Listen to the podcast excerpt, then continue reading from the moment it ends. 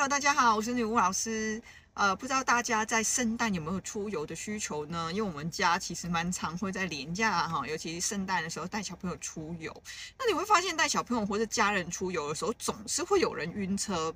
那很多人不知道晕车的原因呢，只能吃止晕药哈。但我教各位一个很简单、很简单的方法。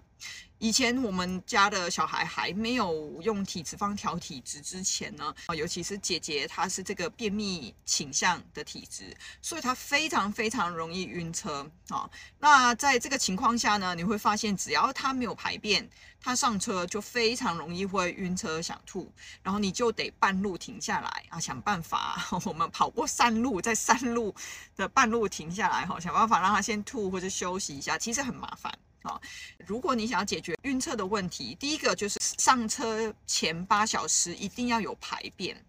所有的晕车都是因为肚子这个地方它有气水或宿便的累积，造成你的气没有办法往下行。那很快就会反弹上来，那这个很快反弹上来的这个动作叫做气逆，哈，你的气会往上逆。像呕吐是那个气是从下面上来嘛，所以它也是一种气逆的表现。还有像晕车那个头胀啊、头晕啊等等，那个也是气下不去往上逆到头的一个表现。所以我们要做到一件事情，是把下面的这个腹部的气水速变。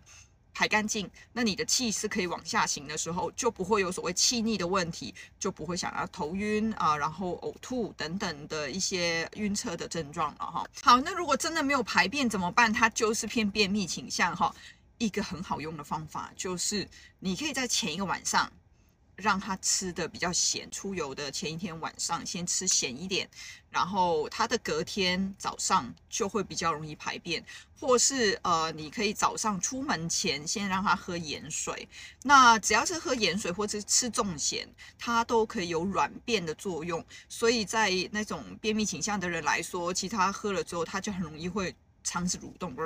然后就开始排便了。那我个人是比较建议前一个晚上准备，然后不。尽量不要，呃，出门前再给他喝盐水，因为出门前给他喝盐水，也许他就拉一次，你以为 OK 了，你就先让他上车，结果上了车之后开开到一半，哎，还想去上，这样子就会比较麻烦哈、所以我比较建议是前一个晚上的饭菜可能就是咸一点，然后让他隔天早上起来，因为早上是最容易排便的时间。